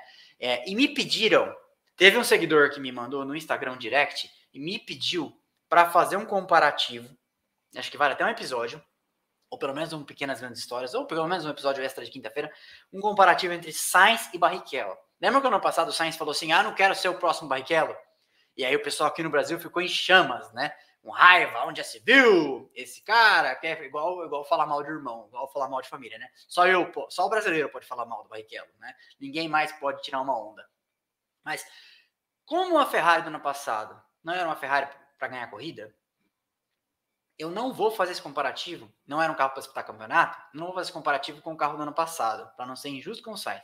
Mas no final desse ano, me cobrem. Talvez eu lembre, mas se eu esquecer, me cobrem que eu faça um comparativo das temporadas de 2000 do Barrichello, primeira temporada do Barrichello com um carro vencedor de corridas que disputaria o campeonato, como disputou e venceu, e a primeira temporada do Sainz na Ferrari, tá? Que eu acho que é, são comparativos que começam a se mostrar muito muito válidos, né? O que significa que o Sainz vai ter que dar uma rebolada aí, porque o Barrichello na primeira temporada dele ganhou, e não só ganhou, né? Ganhou com o, louros, ganhou com mérito. Foi aquela ganhada em Hockenheim, debaixo de água, saindo de 18 uma das maiores vitórias de um piloto na história da Fórmula 1. E eu posso falar isso porque vocês sabem que eu tenho a credencial não Pacheco tatuada no peito, né? Não sou Pacheco, posso falar isso com tranquilidade. Hamilton é o sétimo, zero hoje, 28 pontos.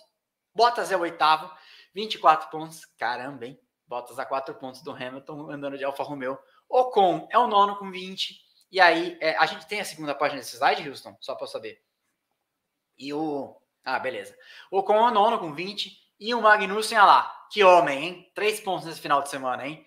Eu, eu, eu gosto do Magnussen. Eu, eu quero. Eu, eu, eu torço para a Haas se redimir. Eu acho. Eu tenho simpatia pela Haas. É, vamos lá. Ricardo, décimo primeiro com 11 pontos. Tsunoda, décimo segundo com 10 pontos. É, tá na frente do Gasly, hein? Olha lá, isso tem alguma simbologia, hein? Tem algum peso na cabeça do Dr. Marco. Mas eu acho que a essa altura o Gasly tá cagando pelo que acha o Dr. Marco. É, 14 Vettel com 4 pontos, todos marcados hoje. 15 Alonso com apenas 2. É, bem menos pontos que o Ocon, né? Quantos pontos tem o Ocon? Eu esqueci. Volta aí. Dá para voltar? Olha lá, Ocon, 20. Né? O Alonso é o Alonso, mas, né? 20 a 2 é 10 vezes mais, né? Show! 16, 1 ponto. Albon, 17, 1 ponto. O Stroll, 18, 1 ponto. E aí todo mundo zerado. Todas as equipes marcaram pontos, mas nem todos os pilotos marcaram pontos, né? O Mick Schumacher zerado, Pô, precisa marcar um pontinho, hein? Tá ficando chato já, porque o Latifi não tem carro para marcar ponto toda a corrida. E o Albon vem fazendo uma grande performance, mas o Mick Schumacher tem, né? Essa é a verdade. Então, aquele, sei lá, décimo lugar do Stroll hoje, ou sei lá, o oitavo lugar hoje até do. O nono lugar hoje até do Magnussen, era dele, né? A bem da verdade. E aí o Latifi zerado também. É, e o Latifi, igual eu zoava ano passado o Mazepin, que conseguia ser 21 primeiro colocado no campeonato que corre em 20 é, o Latifi está atrás do Huckenberg, né? Que o Huckenberg terminou em 13 terceiro, 14 uma corrida, a corrida acho que em Jeddah, talvez, e aí tá bem mal. Vamos, vamos falar dos construtores rapidinho, depois a gente responde as perguntas. 124 pontos para a Ferrari. Olha só a jantada que a Red Bull deu nela hoje, porque essa, esse cenário aqui era bem pior na semana passada. 103 para a Red Bull, a Red Bull se recoloca aí na briga pelos construtores. 77 para Mercedes, é, simbólico isso, hein? 77 é o número do Bottas. e 46 para a McLaren, a McLaren que, como eu falei, não sabe dizer se ela achou o rumo ou se são só duas pistas que favorecem o, as características do carro que ela tem. Alfa Romeo, é, olá, Rodrigo Pelais, novo membro, bem-vindo. É... Bem-vindo aí, novo membro. Alfa Romeo agora, 25. Alfa Romeo ano passado foi oitava, né? Marcou ponto com Raikkonen e Giovinazzi, mas aquela merreca de, de pontos, né? A Al Alpine, sexta, 22 pontos. Alfa Tauri, sétima, 16 pontos, é, com o Tsunoda marcando mais pontos que o, que o Gasly, né? 10 a 6. Haas, oitava, com 8. Aí, e, ah, e isso que é bom, né? Porque cada vez que o Magnussen vai marcando pontos, e eu falei que nessa corrida eu falei oito? Desculpa. É, a Haas em oitava com 15 pontos, né? A Haas em oitava com 15 pontos, e cada vez que nós vamos chegando para o meio da temporada, a corrida de desenvolvimento, que a Haas não tem tanta, tanto braço como uma Mercedes da vida, como uma McLaren da vida, como uma Alfa Romeo da vida, para se, se, se, atualizar, porque esse vai ser um ano de desenvolvimento exponencial. Tá todo mundo tirando fatias e fatias de, de, de tempo, lap time, né, do, dos carros, porque o desenvolvimento vai ser muito forte. Você vai, você vai achar tempo dentro do carro muito mais rápido agora do que em 2024. Você pode ter certeza. Porque tá todo mundo acordando para esse conceito, né? Essa é a verdade. Então, cada ponto que a Haas marca agora conta muito para ela. Porque, por exemplo, a, a, Aston Martin hoje marcou ponto com os dois carros e a Haas é o triplo de pontos dela. Márcio Taliacolo, bem-vindo, novo membro.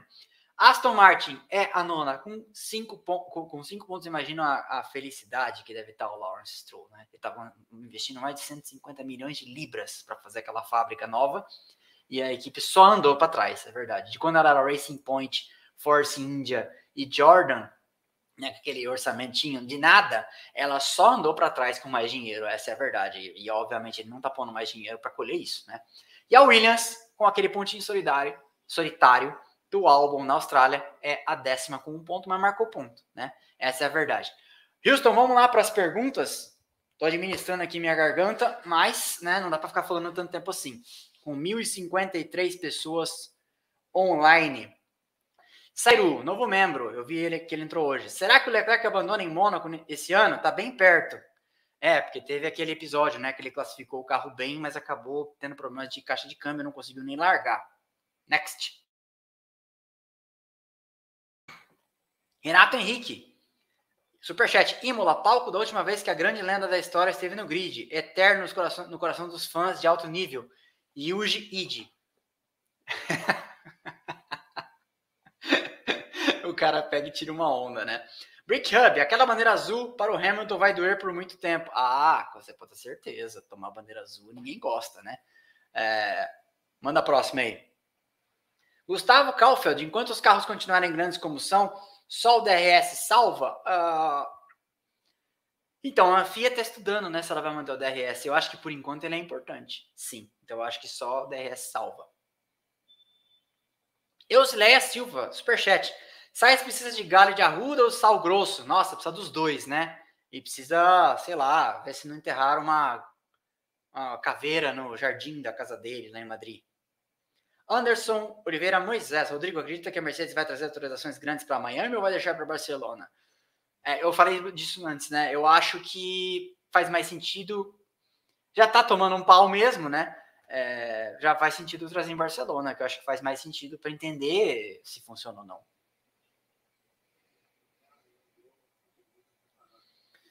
João Luiz Noveleto mandou o superchat depois mandou a pergunta e o Houston. Você põe, você põe? na tela. Rodrigo, você acha que um bom piloto que correu com carros saintes, quando pega um carro ruim, desaprende a acertar um carro? Hoje o Hamilton, no passado, o Vettel e até mesmo o Ricardo? Eu acho que é um conjunto de fatores. Uh, primeiro, é o fator psicológico, né? Você toma um baque, né? Você, você, você começa a testar soluções e, e, acertos e mexer, e etc., e não consegue achar. É, o Giafone falou disso, acho que na sprint você vai mexendo, você vai tentando coisas e nada dá certo, né? É, isso dá uma, dá uma miada. Uh, então eu acho que isso, isso, não, não acho que tem desaprender, porque não podemos esquecer que hoje em dia é, um corpo de, de, de, de engenheiros grande, de analisando muitos dados, etc. Né? E às vezes o que funciona para um piloto não funciona para o outro. E eu acho que é essa hora que começa a cabeça a falar, porra, por que, que ele consegue ou não? Né? É, então eu acho que nessa hora que começa a germinar uma sementinha ali do, da autodúvida né, do, do, do piloto sobre as suas capacidades. Mas lembremos, não estamos falando em qualquer um. Nós estamos falando com tranquilidade de um top 10 da história, né? É, e para alguns top 5, inclusive eu acho que ele é top 5. É, então é cedo para cavarem a cova do Hamilton. Toda vez que alguém manda na minha caixa de comentários, ah, será que o Hamilton estava desmotivado? Você pode observar que eu religiosamente Vou responder. Isso é torcida ou isso é análise? Porque as pessoas torcem contra é, o dominante de então. Foi assim com o Vettel, foi assim com o Schumacher, foi assim. Só não foi assim com o Ayrton Senna aqui, porque aqui ele era adorado como Maradona, mas pode ter sido assim em outro país, né? Então essa é a verdade. Prosseguindo. Diz Eduardo Guida Valmont, Russell versus Hamilton, quanto é psicológico, quanto é carro? Eu acho que ainda é mais carro, não que a Mercedes está privilegiando o Russell, não é isso, mas eu acho que não, não está se achando. Existem carros que às vezes não encaixam com, com, com o perfil de algum piloto. É, tem um jornalista italiano muito enfranhado lá no dia a dia da Ferrari. Toma água, peraí. Tem um jornalista italiano, é, ele deu uma entrevista na, no auge da pandemia, ele fez uma live com o Flávio Gomes e acho que foi com o Vitor Martins, lá do Grande Prêmio, e ele falava que, pode observar, que depois que surgiu o Break by Wire, você não sabe o que é Break by Wire, assiste meu episódio sobre, do glossário da Fórmula 1 que eu publiquei na terça passada. Terça passada? Terça retrasada? Acho que é terça retrasada. É, quando surgiu o Break by Wire, que é um freio que não é exatamente o freio que os pilotos são acostumados, porque ele simula, a, através de pulso eletromagnético lá atrás, a, a mordida da, da, pinça de freio, o Vettel nunca mais foi o mesmo, ele diz isso. É, e o Vettel é um cara que gosta de confiar muito na traseira, ele prefere a frente solta e a traseira bem presa. Então, às vezes muda a configuração, o pacote de regras, e o piloto que se dava muito bem passa não se dá muito bem. Não estou passando pano, não estou defendendo, não sou advogado do Hamilton, estou explicando hipóteses. Por exemplo, olha a Fórmula 1 2002, 2008 e olha o piloto que o Felipe Massa era. Aquela Fórmula 1 servia muito bem nele. Ele foi muito bem. Inclusive naquele ano que fizeram o regulamento só para prejudicar a Ferrari, em 2005, né? E a, a Sauber, que o Massa corria, era uma equipe com motor Ferrari. E o Massa foi muito bem. Né? Então, assim, aqueles pneus com sulcos, etc., serviram muito bem ao Massa. Quando veio, mudou a Fórmula 1 para pneu sem ranhura, que é de 2009 para frente, o Massa parece que aquilo não serviu para ele mais. Então, o grande piloto é o cara que sabe se adequar ao longo do tempo a todas as características que é pesar num piloto como esse, Fernando Alonso, né? É, e isso poderia ter acontecido com Ayrton Senna. Vamos pensar. 94 era uma Fórmula 1 com reabastecimento. O Senna nunca tinha andado com reabastecimento. 94 era uma Fórmula 1 da, que já começava aquela era, com o Schumacher dando 5, 6 voltas no cacete para fazer uma estratégia de pitstops, etc. E aí, inclusive, trapaceando lá com a história da Mangueira, que inclusive eu estou fazendo um episódio sobre a, BM, a Benetton B194, tá? Vai sair logo, bem logo. É, inclusive, devo gravar nos próximos dias. É, então, por que, que você fala sempre de Ayrton Senna? Para mostrar que até aquele que é considerado o sinônimo da perfeição por alguns, tinha suas falhas. Então, o grande piloto é aquele que, eu não estou dizendo que ele não era, poderia se dar muito bem, por ter sido campeão em 94, a gente não sabe. Mas o grande piloto é aquele cara que vai sabendo mudar e se adequar. Né? Até aqui, em várias Fórmula 1 diferentes, o Hamilton começou em 2007, correu com o pneu sem suco, com suco, depois correu com o pneu sem suco, foi bem. Até aqui, ganhou corridas em todas as temporadas que correu. Então vamos ver se ele vai se adaptar a esta nova era, é, se a Mercedes vai se adaptar com ele a essa nova era da Fórmula 1. Acho que bem respondida a pergunta, hein? James Balo, ou James Balo. Rodrigo, quem começou com o aquecimento de pneus na Fórmula 1? Li que foi o Piquet. Na verdade, o Piquet começou com isso quando ele corria nas fórmulas de base. É, ele percebeu que ele tinha, ele não tinha dinheiro para comprar calefação, só que ele comprou uma barraca, ele conta isso, tá? Estou contando mais ou menos. Ele comprou uma barraca para levar o carro dele para as pistas, montava uma barraca, uma tenda e punha um aquecedor lá para ele não passar frio. E o carro ficava lá dentro. E nessas categorias de base, é, muitas vezes, quando você não tem paddock, pra, box para todo mundo, algumas equipes, por exemplo, lá em Interlagos, a, a, Fórmula 1 ocupa todo o box de Interlagos. Então a Porsche Cup fica lá na junção. E é um box meio precário, que são barracas, né? Então, lá na Inglaterra, na Truxton, Alton Park, Crystal Palace, as pistas que, Fórmula, que as fórmulas de base correm na Europa, ele levava uma barraca, montava a barraca lá e ficava lá dentro da barraca com o carro, com o aquecedor. E aí ele percebeu que porque você sai da, da, da barraca já alinha no grid, não tem aquela papagaiada toda da Fórmula 1, guarda-chuva, fica lá não sei quanto tempo. Por quê? Porque é uma categoria de apoio. Então ela não tem é, muito tempo. É tipo, alinhou, largou. Só. E aí o Piquet percebeu que o carro dele ficava nessa barraca quente lá muito tempo. Pelo menos não quente, não, não frio como os outros que estavam no tempo, gelados, né? Inglaterra, imagina como devia ser. E aí ele percebeu que essa dava uma vantagem que nas três primeiras ou quatro voltas que todo, todo mundo com o carro aquecendo, freio, é, a, o próprio óleo do motor, etc., tudo, tudo, mais quente no carro dele. E ele percebeu isso. E aí os cobertores elétricos depois foram trazidos para a Fórmula 1, é, já é, vamos dizer assim, emulando esse efeito, né? É isso. Luiz Eduardo Guida Valmonte, superchat. Esse cara gosta, ô Luiz Eduardo, você gosta de ajudar nós. O cara já é assinante e manda superchat. Muito obrigado, viu? Se eu pudesse manipular o sorteio, brincadeira, eu te dava o Porsche. É, Red Bull sobrou hoje com um carro que parece, mas não manipulei. É, é, Red Bull sobrou hoje com um carro que parece ser menos teammate killer. Leclerc sentiu a pressão é, porque não tinha condição de chegar no Pérez. Você está dizendo isso, teammate killer, porque o, porque o Pérez está andando bem. Acho que é isso, né?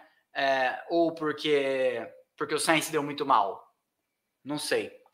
Mas enfim, é, Leclerc sentiu a pressão. Eu acho que eu acho que o Leclerc ele é muito inteligente e ele aprende bem com os erros e ele até administra muito bem é, a, a, a, pressão. Olha como ele correu de maneira. Ele nunca disputou um campeonato na Fórmula 1, apesar de ter disputado nas outras categorias, mas a verdade é que é, olha como ele correu de maneira madura inteligente contra o Verstappen. Nas duas primeiras corridas eles tiveram um duelo roda a roda. Ontem na sprint eles tiveram um duelo é, roda a roda e ele correu bem. Eu não acho que o Leclerc sentiu a pressão da briga pelo campeonato, nem do Verstappen. Ele sentiu a pressão da. Existe a foiteza? Acho que não existe a foiteza, né? Mas ele sentiu a pressão de ser é, afoito, né? E tentar a toda forma, sabe aquela coisa tipo que eu tava falando do Chaves? Exas! Aí eu vou conseguir, e aí eu vou passar, e eu vou ser só segundo, e não vou perder a vantagem, e jogou o resultado pela janela. Rafael Campos, cinco reais. Parabéns pelo trabalho. Obrigado. Bernardo Costa, Cara, que grande trabalho do Magnussen, né? Como o cara tá, como o cara tava fora, só patrocínio? Será que por mercado? Será, será que quantos Magnussen que não poderiam ter mandado bem estão de fora do grid?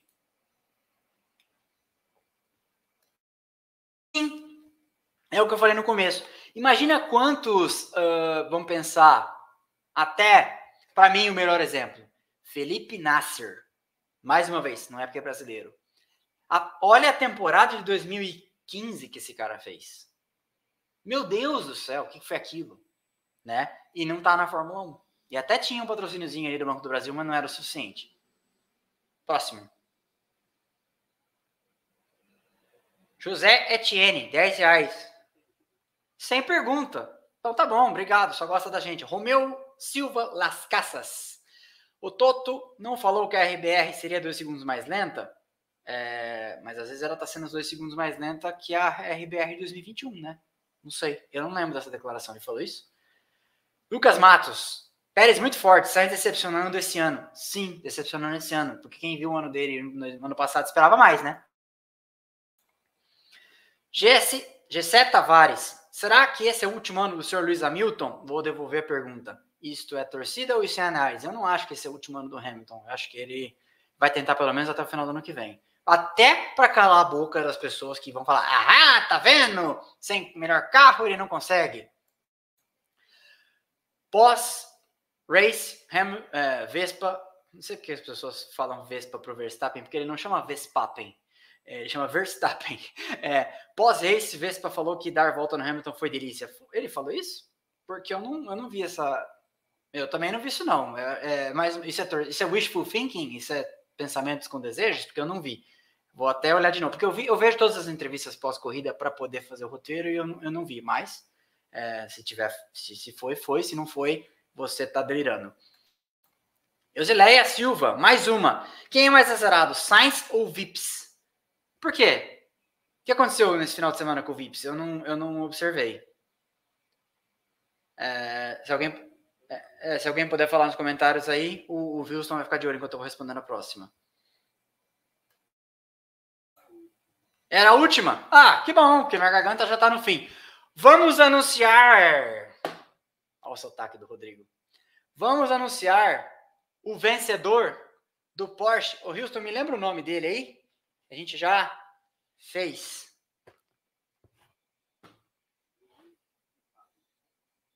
O assinante que ganhou o Porsche 911 Carreira ou GTS, depende do formato que você quiser montar, porque você vai poder montar nos dois, né? Ó, formato GTS ou formato, é, como é que ele chama? Targa. Cortesia da nossa parceira Brick Hub é o senhor Luigi Paris, nosso assinante, Luigi de Paris. Agora não sei se é Luigi de Paris sobrenome ou se é Luigi é, que mora em Paris.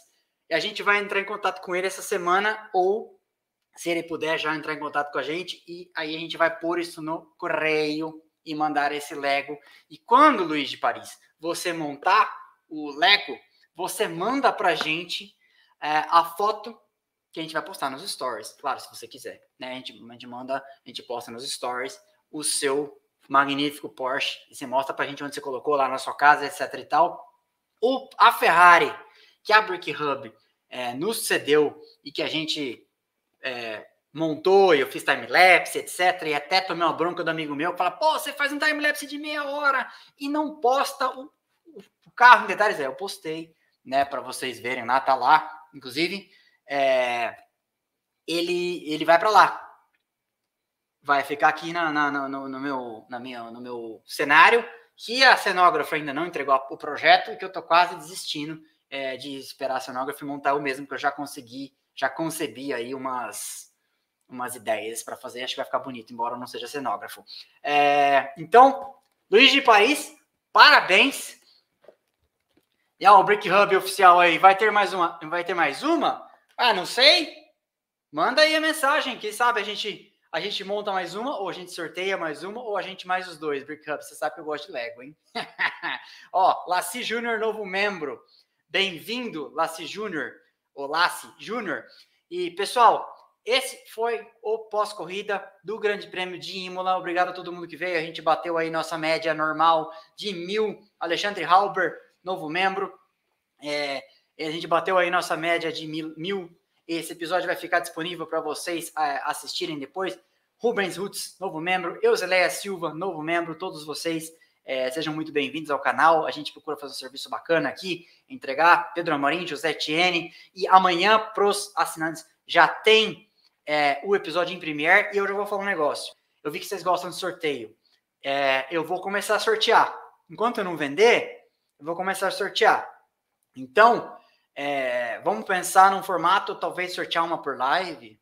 Não sei, pensar. Ou sortear uma por mês. Rodrigo Anticorno, Gustavo Silva Mello falando, total.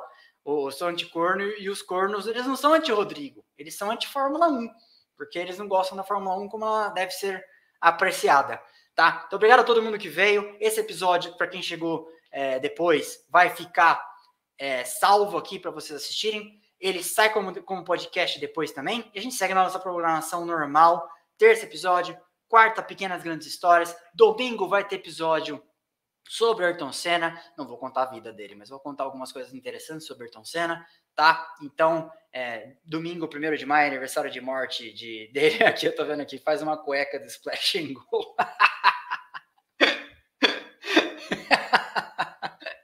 Ai, meu Deus do céu, vocês são incríveis. Obrigado para todo mundo que veio. Ótima semana. Juiz, a gente se vê aqui no pós-corrida do Grande Prêmio de Miami, dia 8 de maio. E preparem-se que essa semana vai ser uma semana especial aqui no canal. A coisa vai, a terra vai tremer. Tchau, tchau, pessoal. Um grande abraço.